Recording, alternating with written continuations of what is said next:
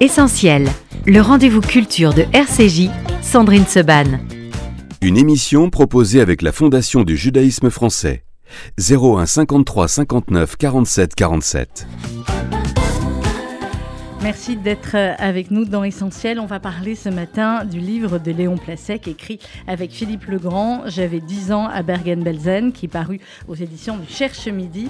Léon Placek, bonjour. Bonjour. Madame. Merci beaucoup d'être venu nous voir ce matin. Philippe Legrand, bonjour. Bonjour Sandrine. Vous êtes journaliste et auteur et vous avez donc écrit ou aidé à écrire euh, avec Léon Placek ce, euh, ce, témoignage. Vous aviez déjà euh, écrit, c'est votre septième, je crois. le quatorzième. Le quatorzième. Oui. Alors je crois qu'il y avait sept. Pourquoi j'ai lu sept devait être une partie et l'autre. Vous êtes passionné d'histoire, vous avez écrit beaucoup, effectivement, autour de, témoignages et de grands témoignages historiques. Et euh, c'est peu de dire que celui de Léon Placek est un grand témoignage historique, euh, écrit de manière évidemment bouleversante, mais écrit aussi avec beaucoup, beaucoup euh, d'informations extrêmement précises sur ce qu'a été euh, votre vie et votre parcours, euh, Léon Placek. D'abord, avant qu'on parle du livre, je voudrais que vous me racontiez comment vous êtes rencontrés tous les deux et comment est né finalement euh, l'idée du livre, même si vous le racontez un petit peu dans le livre. Léon J'y vais? Allez-y. Vas-y. Philippe est un ami de d'un de mes fils. Oui. Marc. Marc, pour ne pas le nommer. Et donc, ils ont discuté ensemble et puis ils se ils, enfin, ils ont dit peut-être qu'on pourrait euh, raconter mon histoire. Euh, je veux dire, j'ai 90 ans, presque. Donc, mon fils euh, et Philippe se sont dit il va bientôt partir, donc il, il reste, 120 ans, quelque, 120 ans. il reste quelque chose. Bon, donc euh, j'étais pas très intéressé. Euh, D'ailleurs, j'ai jamais parlé de mon histoire. Donc finalement, après 15 jours de, d'entretien avec mon fils, on a accepté, j'ai accepté de, de, de, de participer à, à l'écriture de ce livre. Euh, Philippe Legrand, on sait comment on est, nous les journalistes, euh, quand on a euh, la chance de côtoyer des personnalités comme, comme Léon, vous connaissiez donc ce que vous étiez ami avec son fils, évidemment, ça vous semblait plus qu'important, plus qu'essentiel qu qu'il puisse témoigner et que voilà, son histoire puisse être écrite et gravée à jamais dans un livre. Merci Sandrine. D'abord à nouveau de nous accueillir. Et si j'ai bien retenu le nom de l'émission, c'est l'essentiel. Vous avez tout compris. Et l'essentiel, c'est un mot extrêmement fort et, qui va avec cette rencontre euh, entre nous et aussi euh, ce, ce livre-là. Euh, non pas pour dire qu'il est plus essentiel que d'autres, mais il a au fond sa part de vérité. Et c'est ce que je dis dans l'introduction. Oui, vous dites c'est pas un livre en plus, c'est un Pourquoi livre. ce livre voilà, C'est pas un livre, livre qui vient euh, s'additionner aux autres, qui vient augmenter la pile. C'est un livre qui ouvre une perspective à travers l'œil d'un homme, à travers l'œil d'un enfant. J'avais 10 ans à Bergen-Belsen, celui de, de, Léon, qui a, a tenté de, de, vivre ce moment. Euh, et ce moment euh, qu'il raconte lorsqu'on va ensemble se promener dans sa mémoire, et nous avons passé presque un an Mhm. mmh. euh, à travailler ensemble, à échanger, à, à dialoguer. C'est une façon de travailler l'interview-conversation. Je préfère le mot conversation oui. à celui de, de l'interview, pour essayer de, de, construire euh, au fond un ouvrage qui parte d'une histoire personnelle et qui permette ensuite de comprendre avec son œil d'aujourd'hui un certain nombre de situations que nous avons à, vivre dans notre quotidien et cette actualité qui en rappelle euh, d'autres chapitres d'histoire. Euh, vous citez au début du livre Victor Hugo et euh, Simone Veil qui disait si quelqu'un seul ne peut décrire l'indicible, la multiplicité des récits peut s'en approcher. Des récits sur la Shoah, sur les camps, il y en a beaucoup qui sont sortis, j'en ai lu beaucoup, on en a tous lu beaucoup, mais effectivement cette phrase est extrêmement juste parce que à chaque fois on découvre, on redécouvre l'horreur, on redécouvre des histoires de famille, on découvre des, des fonctionnements de, de, camps différents. Et euh, vous, vous étiez, c'est le titre du livre, Léon Placek, vous aviez 10 ans euh, quand vous êtes retrouvé à Bergen-Belsen avec votre frère et avec euh, votre Ma maman. Euh, dans le livre, euh, au début, vous m'avez dit au début de, notre échange, euh, je voulais pas parler, j'ai pas beaucoup parlé, etc. Vous avez témoigné après avec euh, des élèves et, on en parlera. mais finalement, le fait d'avoir témoigné aujourd'hui, d'avoir sorti ce livre, est-ce que pour vous c'est quelque chose qu'il fallait faire après le recul, ou est-ce que c'est quelque chose qui était, on l'imagine évidemment, extrêmement douloureux? Enfin, c'était douloureux parce que cette histoire était. Euh, je l'avais pas oubliée, mais elle était. J'en parlais pas. Pour moi, c'était l'avenir. Euh, je pense que oui, ce livre est intéressant, surtout depuis que j'ai vu le. Euh, j'ai été invité par les. L'armée de terre. 180 élèves de l'armée, oui. Et compte tenu de, de, de, de, ce qui, de leur ressenti, j'ai l'impression que raconter l'histoire, c'est payant. C'est plus que payant. C'est euh, voilà, euh, c'est extrêmement important. Alors on raconte, on va parcourir votre histoire comme ça. Euh, Léon Plasek, vous démarrez, vous dites, nous sommes en 1906, mes parents ne se connaissent pas encore. vos parents, Pincus, qui s'appelait votre père, Paul, Paul Pincus. vous dites, il n'y avait pas de place à l'école. On était en Pologne et la pauvreté de la famille est un frein à l'épanouissement, à l'émancipation. Mais bon, voilà, il va se débrouiller pour apprendre un métier manuel. Surtout le, surtout l'antisémitisme polonais. Voilà. Déjà, enfin, c'est pas déjà à l'époque, c'est aussi à l'époque et encore bien avant, etc. Comment vos, parents se sont rencontrés? Ils se sont rencontrés par le frère de mon père, mmh. qui a réuni euh, mon père et puis euh, cette femme qui est devenue ma mère. Alors, votre père, euh, c'était, il était cordonnier. Cordonnier. et ils se sont mariés en, en 1926. Comment est-ce qu'ils sont arrivés ensuite en France? Ils sont arrivés séparément en France, mhm. justement à cause de cet antisémitisme polonais. Et ils sont, pourquoi ils ont choisi la France? Bah Parce que la France, la Révolution, euh, la liberté, l'égalité, la fraternité, enfin, le pays de la liberté, comparé à la Pologne. Mhm. Philippe Legrand, c'est une constante dans. enfin, je sais que vous avez lu et rencontré aussi beaucoup d'anciens rescapés et des personnes venant de Pologne ou d'autres euh, ou d'autres pays. C'est toujours extrêmement touchant de voir l'image de la France telle qu'elle était à ce moment-là. Et encore plus cruel, finalement, la, manière dont ensuite la France, Pétain, euh, Vichy a, traité ces, personnes, ces juifs, euh, étrangers ou français d'ailleurs après, mais qui avaient tous une foi incroyable en la France. Oui, euh, ce qui a suivi, c'est le choc. Euh, le, choc et, derrière le choc, les, doutes. Pourquoi est-ce qu'on est là? Euh, D'un autre côté, il y a cet élan, et je pense que cet, élan dans la, la, force de son père, du père de Léon et, de ta mère, je pense que cette force-là, cet élan, ils vous l'ont transmis. Et, quand euh, tu me réponds et on est ensemble dans l'échange, euh, on sent que euh, si tu es là aussi, c'est parce que ta mère t'a transmis cet élan, parce que ton père aussi t'a donné, au fond, un, un, exemple de vie. Et quand les deux sont arrivés, ont quitté la Pologne pour aller vers ce pays de la liberté, comme vous le disiez Sandrine, avec cette liberté, cette égalité, cette fraternité qui fait rêver, qui donne envie, ils se sont dit, on va construire notre vie et on va la faire. Et ils ont traversé le plus dur, ils ont traversé de vraies difficultés, et en les traversant, ils vous ont donné, ils t'ont donné à toi et à ton frère cette espèce de résistance incroyable et de foi dans la vie. Il y a le choc, mais il y a en face le, la foi dans la vie. Et ça, c'est très important parce que dans la deuxième partie du livre, pardon Sandrine, mais pour vous répondre, il y a cette espèce de, de résilience qui fait que on va se battre pour continuer le chemin. Et c'est pour ça que, que Léon a survécu à tout cela aussi. C'est cet élan de vie dont vous parlez euh, au début du livre. Alors, Léon euh, Plasek, vous racontez évidemment dans le, dans le livre, il y a une très jolie photo, euh, vous dites autant du bonheur dans une pauvreté qui ne nous empêche pas de savourer la vie. Donc, on, a une photo avec votre papa, votre maman, vous, hein, très mignon. Mhm. Vous, vous c'est le bébé ou c'est le plus grand? Non, le plus grand. Vous, c'est le plus grand. D'accord, le bébé, c'est votre petit frère. et vous racontez aussi comment vous allez à l'école, vos copains de l'école, etc.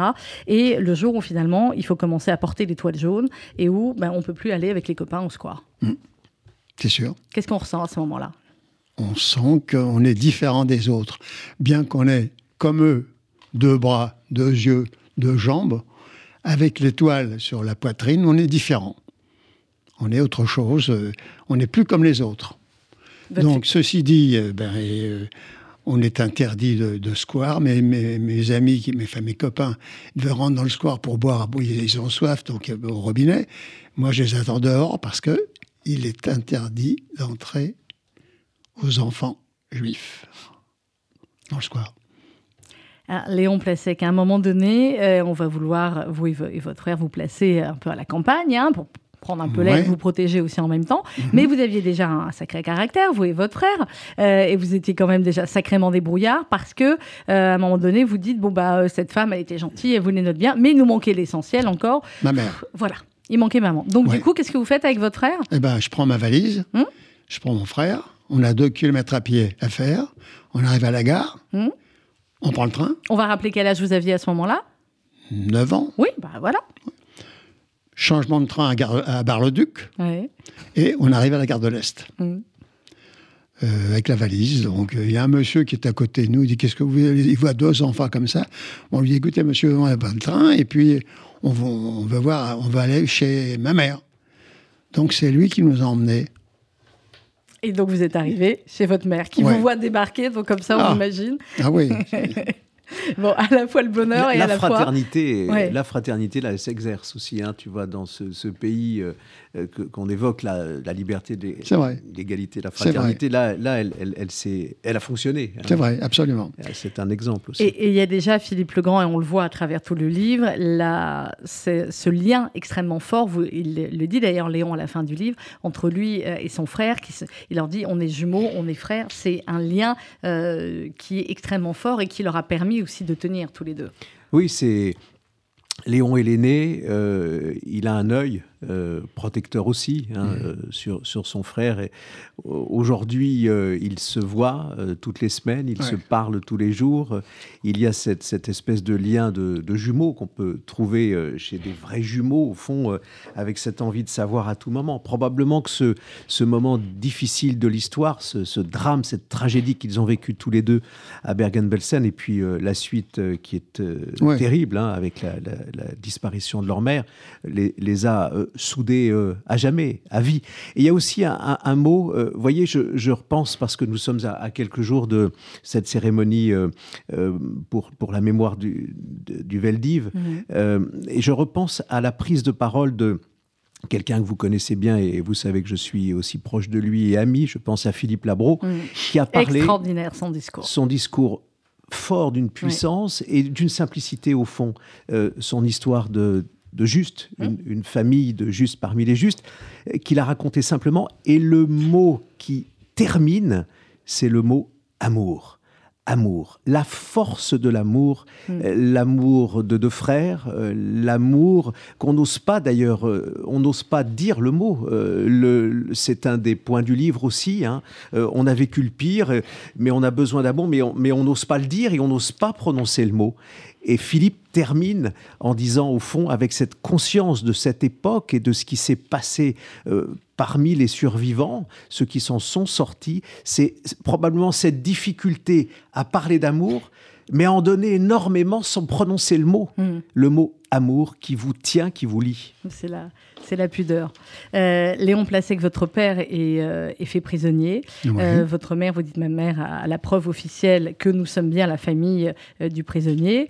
et pourtant, un matin de février 44, ce qui est assez tard hein, quand même par rapport effectivement à la, fin de la guerre, un matin de février 44, vous dites il est 6 heures et on frappe à la porte de l'appartement. Oui. Qu'est-ce qui se passe? Deux policiers frappent à la porte. Et ma mère, ma mère ouvre la porte.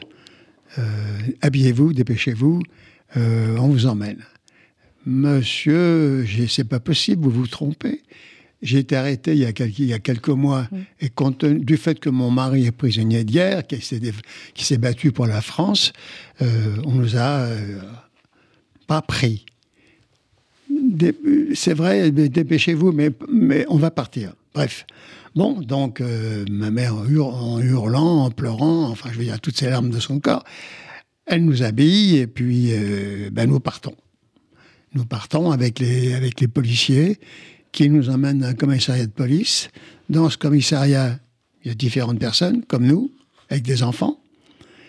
Et puis, euh, nous partons pour Drancy. Alors l'arrivée à Drancy, vous la racontez, la vie à Drancy, évidemment sans savoir euh, ensuite où est-ce que vous allez euh, aller. Euh, et il y a toujours ce, ce mot qu'on entend où, certains disaient bah, ils vont à Pichipoy. Oui, Pichipoy, ça veut dire là-bas, n'importe où, c'est là-bas, là-bas. Et c'est normal qu'on ne, ne, nous dit pas où on va. Nous sommes des animaux pour les, pour les, pour les, pour les, enfin c'est français pour les Allemands. Euh, quand, quand on envoie un bœuf à l'abattoir, on ne lui dit pas où il va. On ne dit pas qu'il va à l'abattoir. Donc nous sommes des animaux, on ne nous dit pas où on va. Alors, il y a l'arrivée ensuite euh, après Drancy. Drancy, c'est déjà loin d'être facile, bien évidemment. Vous êtes avec, euh, vous dites, je suis avec maman et euh, Max, et nous restons unis, nous formons un trio soudé. Et puis, ensuite, il y a ce petit morceau de pain que vous récupérez, que vous allez mhm. garder pour toute l'expédition en train. Et puis, de nouveau, un train. Et là, la destination, c'est Bergen-Belsen. Oui. Qu'est-ce qui se passe quand vous arrivez là-bas? Quand vous arrivez, quand vous descendez du train? On nous attribue une baraque, on nous attribue un lit. Donc en fait, ce sont des lits qui sont deux lits qui sont l'un à côté de l'autre. Donc on est au troisième étage. Il y a trois, il y a, enfin, c'est des lits qui ont trois étages.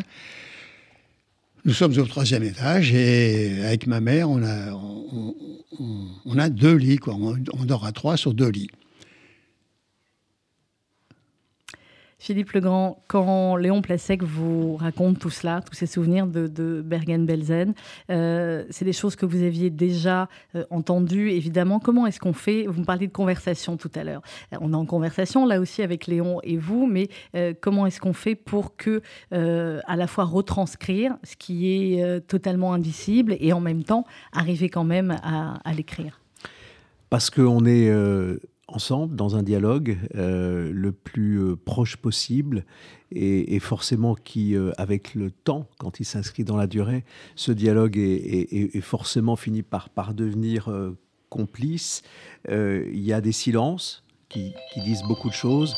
Il y a aussi derrière les silences, il y a des larmes. il y en a eu beaucoup, il y en a encore.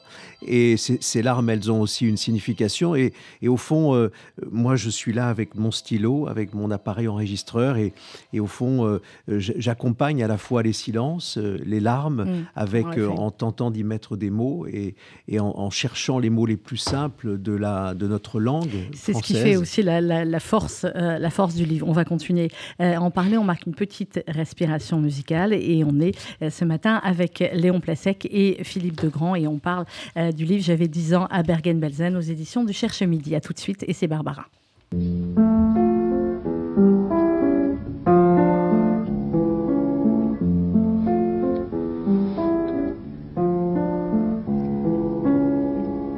J'ai eu tort, je suis revenu dans cette ville au loin perdue j'avais passé mon enfance.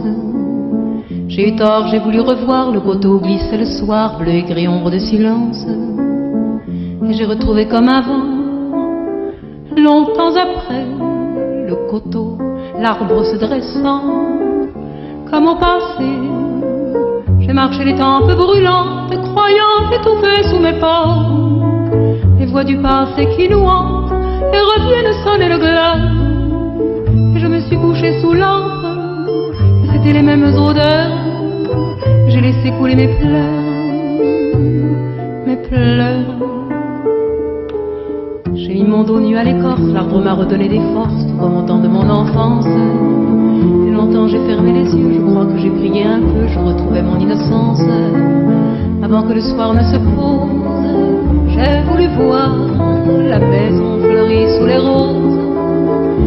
J'ai voulu voir le jardin où nos comme une source claire. Jean-Claude et Régine et puis Jean, tout redevenait comme hier parfum lourd des songes rouges, les dahlias fauves dans l'allée, le puits tout, j'ai tout retrouvé. Hélas, la guerre nous avait jetés là, d'autres furent moins heureux, je crois, autant jolis de leur enfance. La guerre nous avait jetés là, nous vivions comme hors la loi, et j'aimais cela quand j'y pense. Oh mes printemps, oh mes soleils, oh mes pâles années perdues, Pour mes quinze ans, mes mères réveillent que j'ai mal d'être revenu. Oh, les noix fraîches de septembre et l'odeur des murs écrasés. C'est fou tout, j'ai tout retrouvé. Hélas,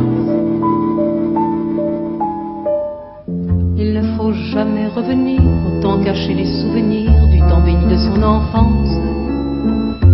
parmi tous les souvenirs, ceux de l'enfance sont les pires, ceux de l'enfance nous déchirent. Vous m'atterrez chérie, oh ma mère, où êtes-vous donc aujourd'hui? Vous dormez au chaud de la terre, et moi je suis venu ici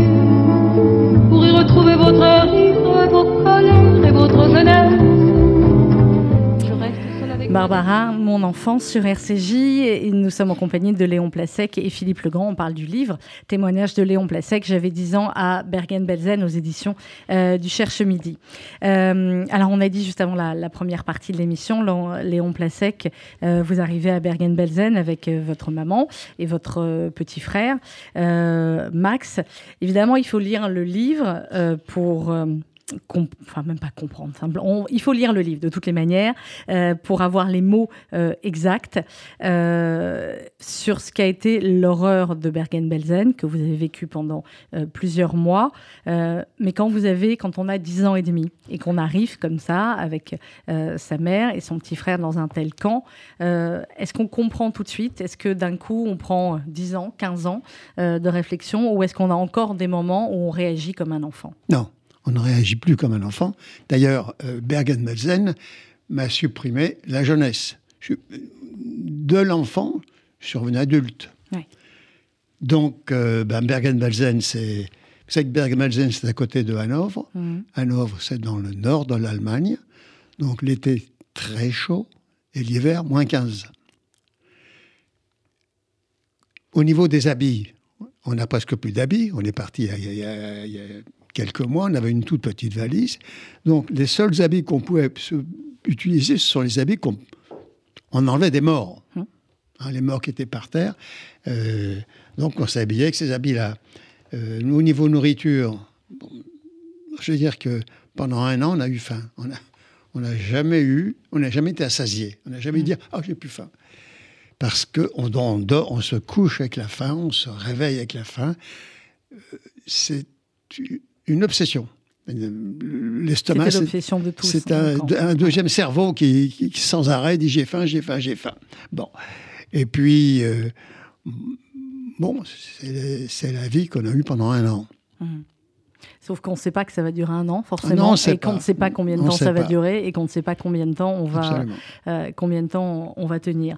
Euh, vous dites aussi, euh, Léon Placek, dans le, dans le livre, finalement, il y a plein de fois où, évidemment, la nuit, on dort pas, on dort très peu, ou on dort mal, et on avait en plus la peur, vous écrivez souvent, la peur de ne plus se réveiller pousse certains à rester éveillés toutes les nuits, Mm. la peur de mourir en dormant, tellement l'organisme est faible et épuisé. Absolument.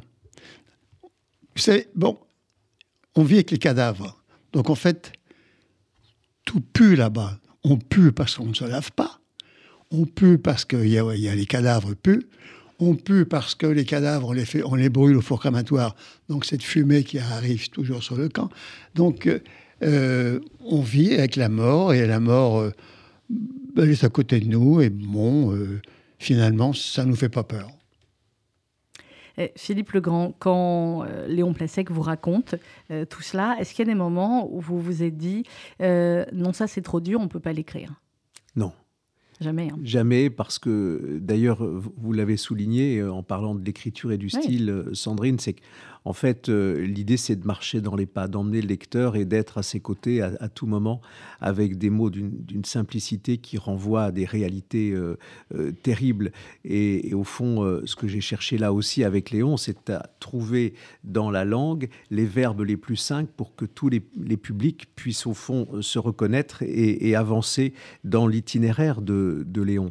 Et on peut prendre un exemple d'une- d'un passage comme ça, et, et au fond, euh, pour les auditeurs, si, si vous voulez qu'on fasse exercice, on peut Oui, le faire. Et donc être dans, dans cette ambiance-là, comme si ça, ça venait de se passer ou comme Oui. si ça allait se, se passer. Donc euh, non, on ne s'interdit pas, au contraire, il faut tout dire, c'est la vérité d'un enfant euh, devenu adulte très tôt euh, dans les mots d'un homme qui aujourd'hui a 90 ans et qui va euh, se pencher pour nous dans le rétroviseur et qui va regarder dans le rétroviseur pour nous emmener dans le passé, mais aussi pour retourner le rétroviseur vers, aujourd'hui et demain. et, on va, et on va parler de toute la partie du livre, effectivement, sur l'avenir, sur les témoignages, euh, etc. Euh, Léon Placek, vous parlez évidemment, vous êtes avec votre maman et votre frère, on l'a dit, à Bergen-Belsen, euh, et vous écrivez Maman, si prudente, si fidèle à un comportement honnête comme aux règles de droiture, s'est mise à voler des morceaux de pain pour nous offrir le sien et d'autres qu'elle a subtilisés à l'insu de toute surveillance. C'était pas évidemment la maman que vous aviez connue, euh, qui était très, très droite, mais elle dit elle était prête à tout, évidemment, comme toutes les mères, pour pouvoir nourrir ses enfants. Absolument. Elle a, elle a volé un morceau de pain, un jour.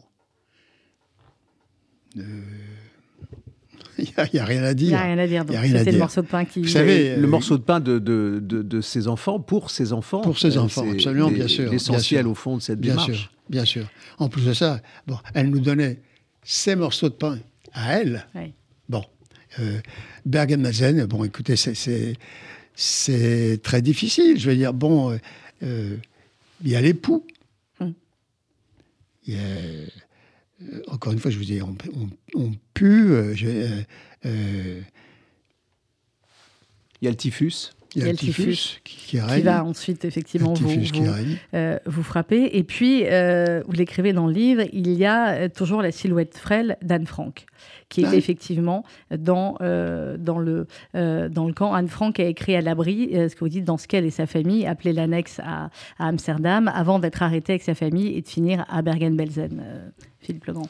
Bah, oui, c'est une image, c'est une façon de dire quand on évoque ce point dans, dans le, le livre. C'est au fond, à ce moment-là, ils sont tous identiques. Hum.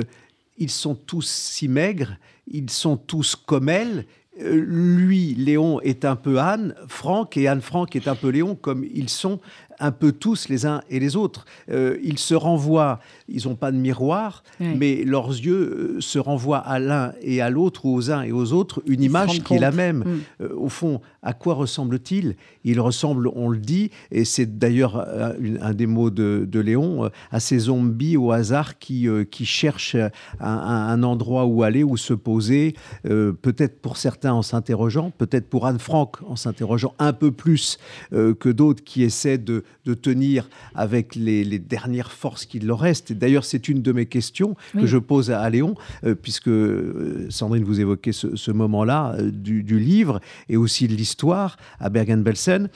pourquoi est-ce que, à ton avis, elle n'a pas pu s'en sortir, Anne Frank, et toi, avec ton frère et ta mère jusqu'à un certain point, vous avez pu sortir du camp?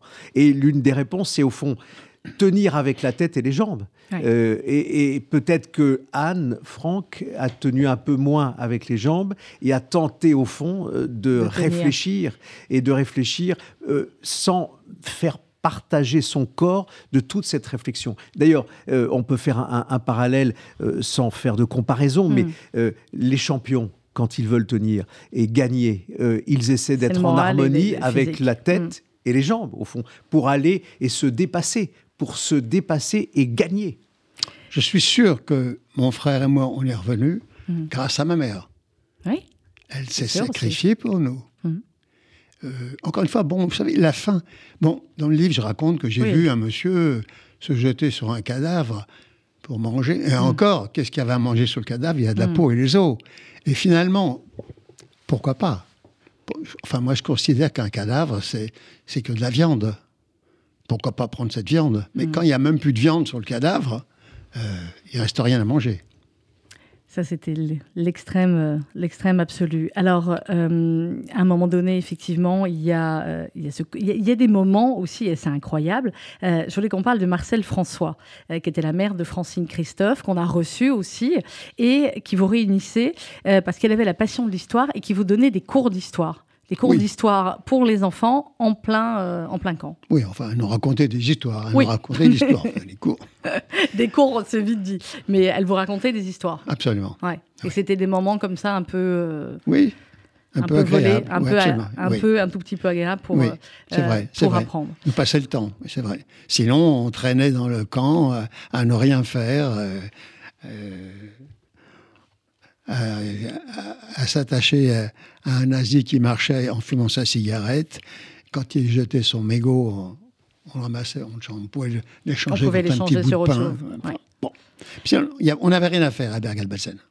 Alors, c'est les Russes qui sont euh, arrivés. Non, euh, non. D'abord, alors allez-y, racontez-moi. Vers la fin de la guerre, Mm. euh, les Anglais approchaient de Bergen-Belsen. Donc, ils nous ont évacués. Donc, euh, un jour, on, nous- dit prenez vos affaires et allez à la gare. Allez à la gare. Donc, avec ma mère qui marchait à peine, déjà tellement elle était. euh, elle avait des jambes complètement euh, malades. Euh, on arrive à la gare de, de Bergen-Belsen. Un train nous attend. Et dans ce train, nous sommes restés 15 jours. Pourquoi 15 jours Parce que, Toujours prisonnier des Allemands. Toujours bien prisonniers des Allemands. toujours oui, les Russes sont arrivés après. bien sûr, pourquoi 15 jours Parce qu'il se promenait, il allait par là. C'était la fin de la guerre pratiquement. Donc il y avait les Russes, il revenait, il allait à droite. euh, il y avait les Américains, il revenait. On allait à droite, il revenait. On- de temps en temps, le train s'arrêtait, il ne savait pas où aller. Nous descendions du train et on, mangeait ce qu'on trouvait, ouais. de l'herbe, n'importe quoi. Et au bout de 15 jours, on s'est trouvé aux abords d'un village dans l'est de l'Allemagne qui s'appelle Trebitz. Mhm. Alors, ce que vous dites, ça fait déjà 15 jours que nous suivons ce rythme, jusqu'à ce que le train entre en gare de Trobitz, une commune de Brandebourg, pour s'arrêter enfin. Nous descendons en urgence. Les Allemands envisagent de le faire sauter à la dynamite avec nous à l'intérieur. C'est la précipitation de toutes parts. Les troupes d'occupation fuient avec la locomotive. Les SS n'ont pas le temps de nous réduire à néant dans l'explosion mortelle qu'ils projetaient. Ce matin-là, des troupes de choc russes, donc voilà, j'avais mélangé les Russes, débarquent à cheval. Les soldats sont originaires de Mongolie. Ils n'ont qu'une idée en tête, en découdre avec l'ennemi, mais aussi passer du bon temps avec les femmes du camp. C'est-à-dire qu'à la fois, il y a les Allemands qui sont en train de partir, de vous abandonner et qui veulent faire sauter. Il y a les Russes qui arrivent et qui ne sont pas extrêmement sympathiques. Euh, Les troupes de ceux-là, choc- troupes de choc. voilà, les troupes de choc de, de la Russe. Alors vous dites heureusement, euh, les Russes vont poursuivre euh, le- leur route dans cette zone euh, qu'ils occupent. Et alors finalement, vous vous retrouvez comment? Vous vous retrouvez avec votre mère aussi Alors- et votre, et Alors, votre on, dé- frère. on descend du train. Mhm. Ma mère ne peut plus marcher. Je trouve une brouette. On l'amène dans une brouette et on l'amène au village, le village de Trebitz, qui est environ un kilomètre, deux kilomètres. Nous arrivons à Trebitz, donc je, ça c'est de la mémoire. Je me, je me souviens plus comment ça s'est passé, mais je me souviens. Je vois ma c'est il y a mère. 80 ans, hein, donc on peut vous, excuser. Plus- C'était il y a plus de- il y a 80 ans, donc on comprend que vous en souveniez pas. Donc je vois ma mère, enfin donc ma mère sur son lit, Mhm. une personne qui défait les bandages qu'elle a autour des jambes et des dizaines de poux qui apparaissent. Et puis, je m'évanouis. Mhm. Et pourquoi je m'évanouis? Parce que j'ai, enfin, j'ai, j'ai le typhus le typhus. qui a été, qui a été, qui s'est déclaré 15 jours avant, avec la période d'incubation de 15 jours. euh, Le typhus se déclare au moment, à ce moment-là. Donc vous allez être euh, dans une sorte de coma, dans le coma pendant 10 Pendant jours. 15 jours, oui. Pendant 15 jours. Euh, malheureusement, à votre réveil, vous allez apprendre que votre mère est décédée pendant, euh, pendant Oui. que vous étiez dans le, euh, dans le coma. Et- Décédé et, enterré déjà. Et enterré, déjà, forcément. Euh, vous dites, ben voilà, je suis avec mon frère, maintenant on est, euh, on est libre, mais on est orphelin, on est libre, mais on est euh, seul. Et à ce moment-là, effectivement, ben, vous ne savez pas si votre papa est encore vivant ou pas. Donc vous êtes confié aux troupes américaines euh, qui vont vous emmener euh, Trompe à- française. des troupes françaises, aux troupes françaises, à Paris, le fameux hôtel Lutetia. Et puis là, au bout de quelques jours, vous allez retrouver votre papa. Oui. Oui. Mon père qui venait tous les jours à l'hôtel était savoir si on arrivait. Un jour, il a vu, sur, la liste qui sont euh, déposés, enfin accrochés tous les jours, notre nom. Et puis, euh, bon, euh, où est maman? Bah, maman, elle est morte. Donc, il nous a ramenés et puis on est sorti. Enfin, on, est resté un jour à l'hôtel Lutetia. c'était le cas, on sait, l'hôtel Lutetia Philippe le Grand, de un lieu tout à fait particulier au retour de la guerre, le lieu à la fois de tous les espoirs, à la fois de tous les, de tous les drames, quand certains comprenaient que beaucoup, beaucoup, pour ne pas dire la plupart, ne reviendraient pas, et puis des moments comme ça assez incroyables où Léon et Max ont retrouvé leur papa. Oui, c'est un hôtel qui a eu plusieurs histoires, hein, ben plusieurs euh, chapitres qu'a écrit cet hôtel euh, dans, ce, monde en guerre. Euh, en fait, la, volonté de faire de cet hôtel aussi un, lieu de retrouvailles ou un lieu d'information était un, choix, de, entre autres, du général de Gaulle. Et comme euh, beaucoup de, familles euh, qui étaient à Paris et qui attendaient le, père euh, de Léon, comme Léon vient, vient, de le dire, au fond, s'est dit, mais puisque c'est un endroit où l'on aura des informations, je vais m'y rendre tous les jours et peut-être que je saurai enfin où ils sont, où ils se trouvent, et, si j'aurai peut-être, grâce à des informations, la chance d'aller les retrouver quelque part. Et le le destin euh, fait qu'à un moment donné, un de ces jours, euh, il tombe sur ses deux fils. Alors, dans la dernière partie du livre, Léon Placek, vous racontez tout ce qui a été votre, euh, votre vie. ensuite, votre mariage avec Berthe, vos enfants, et puis les petits-enfants. Vous en avez combien, les petits-enfants aujourd'hui? Six. Six. Déjà des arrière-petits-enfants ou pas encore? Pas encore. Bon, ça va venir. et vous dites aussi quelle a été votre, votre enfance après, même s'il n'y a plus d'enfance, en tout cas ce qui a été votre vie et vous aviez euh, à peine 11 ans, 12 ans, euh, vous avez voulu retourner à l'école évidemment et vous avez travaillé, travaillé, travaillé. Ah oui, euh, obligé. Ah bah oui, bien sûr, obligé. Quand on sort de classe, ah bah oui. on ne peut pas ne pas travailler. vous avez énormément travaillé, mais il fallait aussi travailler pour de vrai parce que les moyens dans la famille euh, étaient toujours aussi, euh, aussi faibles et on comprend bien en, sortant de la guerre. Euh, alors, vous racontez ensuite votre, votre parcours professionnel et le moment aussi où finalement vous avez commencé à parler et à faire des voyages, ces fameux voyages de la mémoire, où vous dites que finalement en parler, c'est se rappeler les faits, que ces voyages sont un pèlerinage et que finalement, c'est ce que vous dites, vous dites le, bah, le camp, je l'avais emmené avec moi le jour de notre libération, j'ai emmené avec moi le camp. Oui, pendant 50 ou 60 ans, on s'est tu. On s'est tu. Pourquoi? Parce que lorsqu'on est arrivé, c'était la fin de la guerre. Mm. Euh, les gens avaient souffert aussi, les Parisiens. Ils n'étaient pas enclins à nous, écouter. Et même, nous n'avions aucune envie de faire pitié. Oui, mais ce n'est pas une question de faire pitié aussi, c'était une question de raconter. Oui, mais je pense que ça n'intéressait pas les gens. C'est ça aussi. Hein. C'est ça qui est terrible à comprendre. Enfin, euh, pour nous aujourd'hui, Philippe Legrand, euh, cet accueil, euh, parfois qu'ils ont eu en, revenant, entre ceux qui disaient bah, s'ils sont revenus, c'est que c'était pas si grave. Hein. Il y en a eu ceux qui voulaient plus en entendre parler. c'est terrible à imaginer ce qui s'est passé dans les années, vraiment dans les mois qui ont suivi leur retour. Oui, et puis il y avait aussi les, les questions. Je pose à, à Léon cette question à un moment donné cette partie du livre, euh, tu, es revenu, euh, mais au fond, tu sais que tu aurais pu ne pas revenir. Est-ce que c'est un poids, cette question-là? Pourquoi moi et pas les autres Pourquoi moi et pas maman? Pourquoi moi et pas ceux que j'ai côtoyés dans le camp? C'est aussi la, la, question du doute sur soi-même. Au fond, euh, on se sent d'une certaine manière coupable, et on n'ose pas le dire, euh, coupable d'être, vivant et d'avoir laissé ses frères, ses sœurs, euh, ses proches là dans, dans le camp sans, sans pouvoir s'en sortir. Mm. Avec euh, Léon Placek, donc d'abord ses voyages de la mémoire, et puis ensuite les témoignages. Euh, au fur et à mesure, vous étiez faire des témoignages dans, euh, dans des écoles. Vous nous parliez là de, de, de l'armée de terre. C'était bien, ça vous a plu ça, hein, le témoignage à l'armée de terre. dans les écoles, avec des, des moments, j'ai trouvé ça formidable. Philippe Legrand, je pense que vous avez eu l'idée avec, avec Léon, de, de mettre aussi les petits mots que les élèves vous ont écrits ensuite, c'est ça? Oui. Ouais. Comment ça se passe généralement les, échanges comme ça avec les jeunes? Écoutez, là, en fait, je, je, raconte à personne. J'ai un neveu qui est prof de philo à Metz.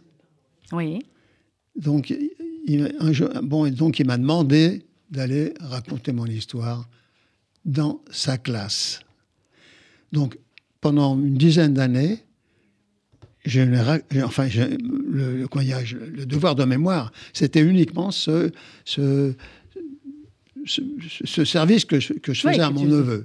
Je n'avais pas envie de raconter à personne, mais bon, comme c'était mon neveu, euh, ok, très bien. Donc, tous les ans, une fois tous les ans, j'allais raconter mon histoire dans sa classe. Et euh, un jour, je leur ai dit, j'aurais demandé, j'ai écouté, euh, je ne crois pas à, la nécessité de raconter mon histoire. J'aimerais que vous me mettiez en une ligne, deux lignes, votre ressenti. Donc, il m'a envoyé un cahier complet avec, euh, avec des, leurs ressentis.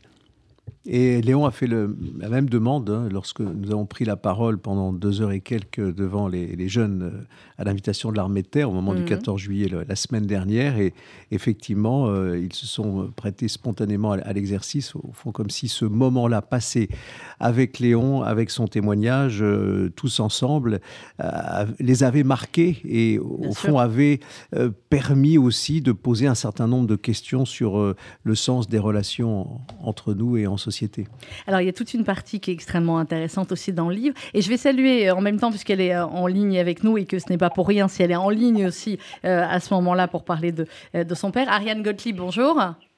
Bonjour. Merci d'être avec nous en studio, Ariane. Je suis avec Léon Plasek, euh, qui est un ancien rescapé de Bergen-Belsen, et Philippe Legrand, euh, journaliste et, auteur. Et on parlait avec eux de, du livre témoignage de, Léon. J'avais 10 ans à, Bergen-Belsen. Euh, on va parler de Marcel Gottlieb aussi dans, dans, un instant et de ce hors-série qui lui est consacré. Mais je voulais vous faire réagir après tous les deux à peu près sur le même type de questions. Vous parlez, Léon Plasek, dans la dernière partie du livre, de cette fameuse phrase plus jamais cela.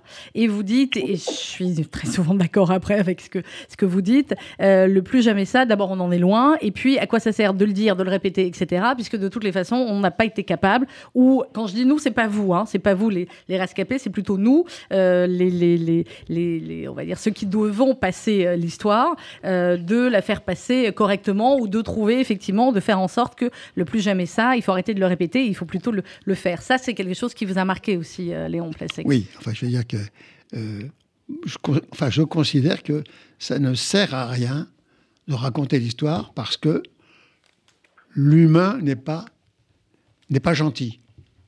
Ça dépend lesquels, Léon. Non, mais c'est vrai, ça dépend lesquels. Mais quand je dis l'humain, sur 7 milliards, c'est sûr qu'il y a des gentils. Mm. Mais en règle générale, euh, les gens pensent à eux.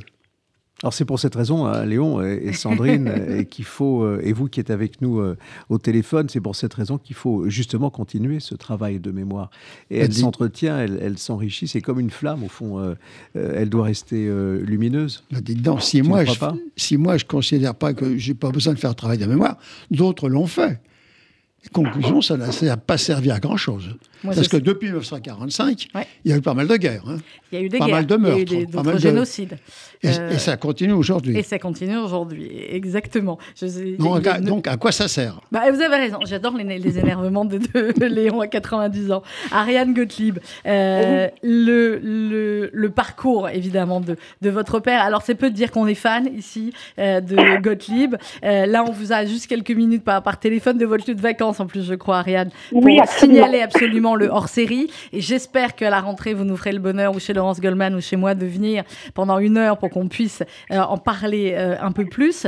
Euh, mais dans ce, dans ce hors-série, vous faites un avant-propos. Marcel, le fils d'Ariane, et vous dites c'est l'histoire d'un mec, papa. Bon, ça ressemble un peu à, un sketch de Coluche. vous vouliez parler de, de, papa avant de parler de Gottlieb dans ce, dans ce hors-série où on trouve bah, tout ce qu'on aime chez Gottlieb avec des dessins etc.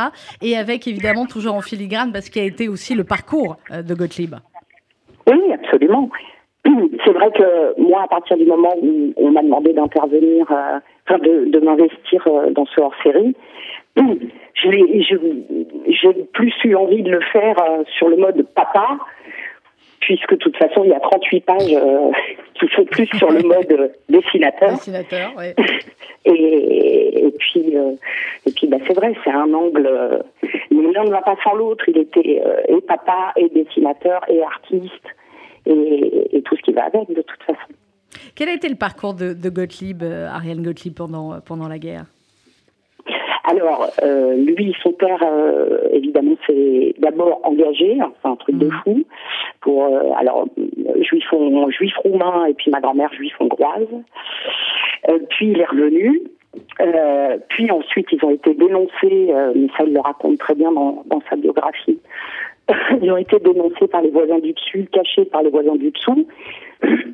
ensuite, du coup, mon grand-père s'est fait arrêter Oui. euh, à Drancy.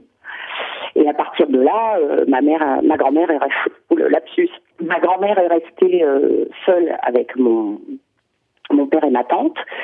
Donc elle les a d'abord mis euh, dans un couple, chez un couple euh, à la campagne, Oui. qui, qui- voilà, euh, moyennant une fortune. Enfin, ça ressemblait, il le dit très bien, un peu au Thénardier. Au Thénardier, oui, en Normandie, c'était pas. Ouais, ouais. voilà, où là il était, il était pas bien, il était malheureux. Ma grand-mère, elle travaillait, elle, elle, toujours sur Paris. Euh, elle, euh, elle avait son étoile jaune euh, et dans les dans le métro tous les soirs. Elle, elle faisait, elle avait sa serviette, enfin son cartable sur la poitrine et elle se faisait, elle se faisait draguer par les officiers SS.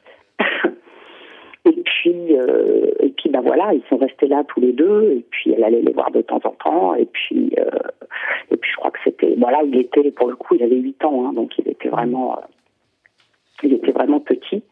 Et il n'a pas été heureux, euh, il n'a pas été heureux avec ces gens-là. Mais heureusement, après, euh, il, a, il a été récupéré euh, au château des Grous. Alors, je- j'en profite pour préciser que dans mon texte, j'ai fait une erreur de date.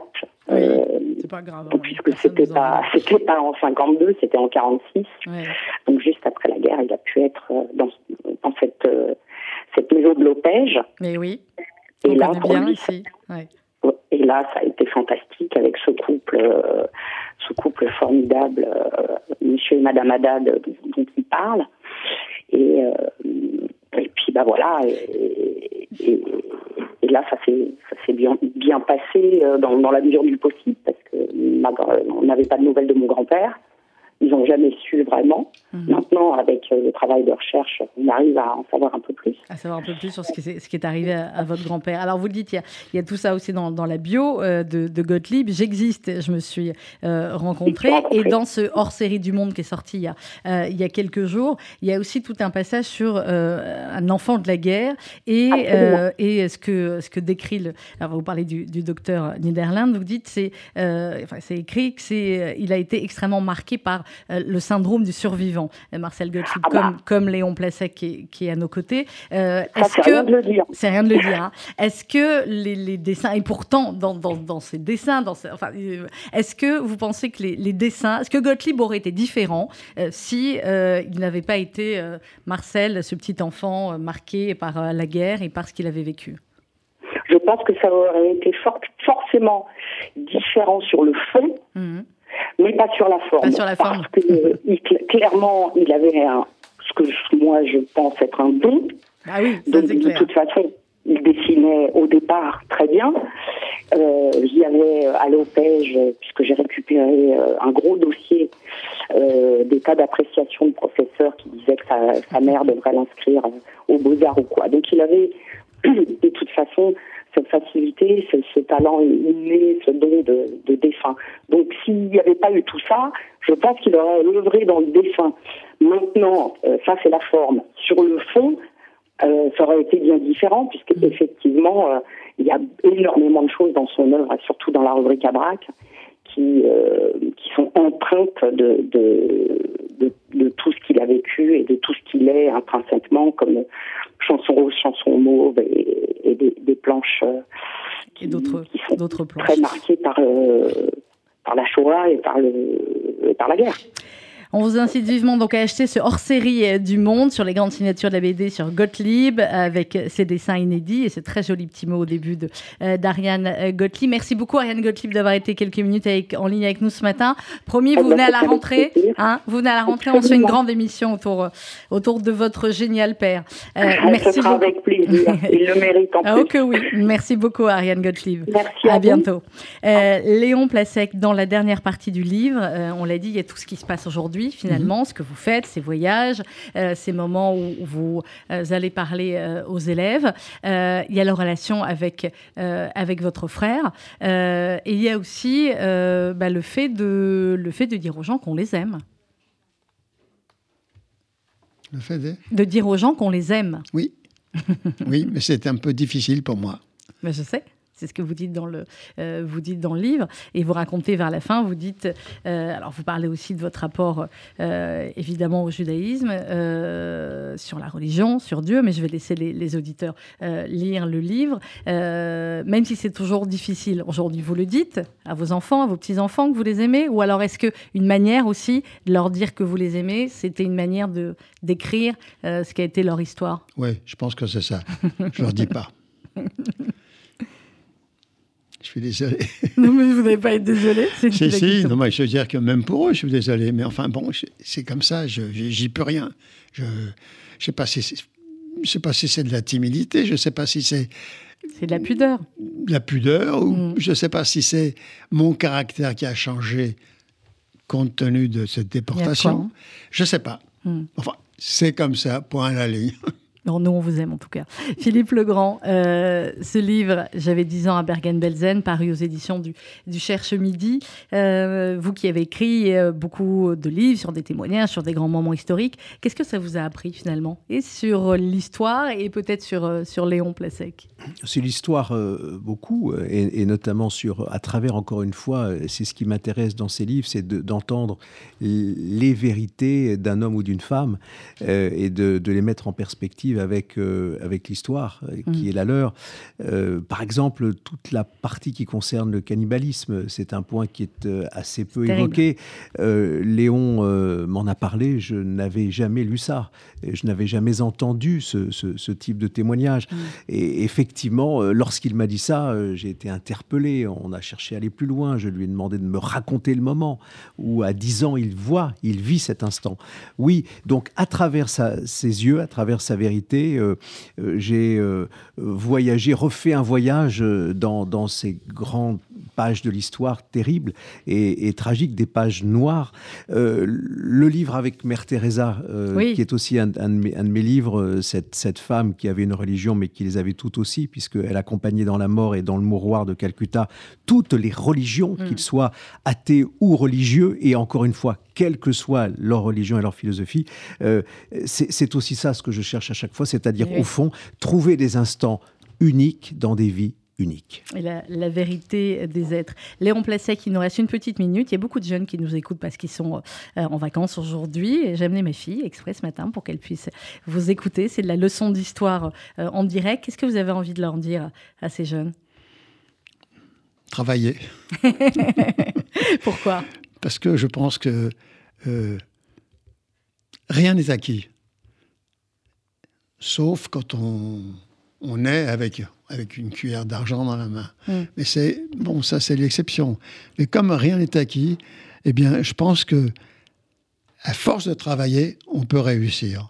On peut réussir sa vie. C'est pas c'est pas obligé que ce soit une question d'argent, euh, mais le travail aide à la réussite.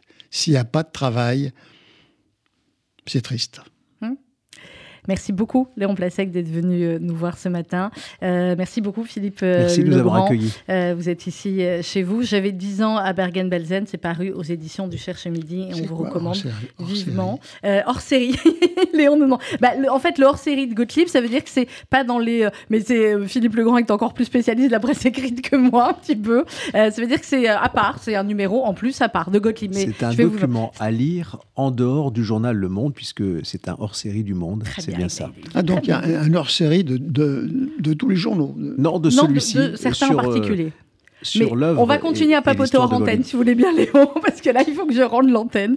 Merci beaucoup d'avoir été avec nous. Faites attention à vous. Euh, dans quelques instants, c'est euh, la ministre, la secrétaire d'État euh, à la protection de l'enfance, justement, Charlotte Cobel, qui sera l'invitée exceptionnelle de RCJ Midi. Restez avec nous. Et quant à moi, je vais vous souhaiter un bel été. Continuez d'écouter RCJ, évidemment, partout grâce à l'application. Et alors, on vous prépare une rentrée. Je ne vous dis que ça. Continuez d'écouter RCJ. Bel été à vous tous. Dans un instant, RCG Midi avec Madame la ministre Charlotte Cobel. Essentiel, une émission proposée avec la Fondation du judaïsme français 01 53 59 47 47.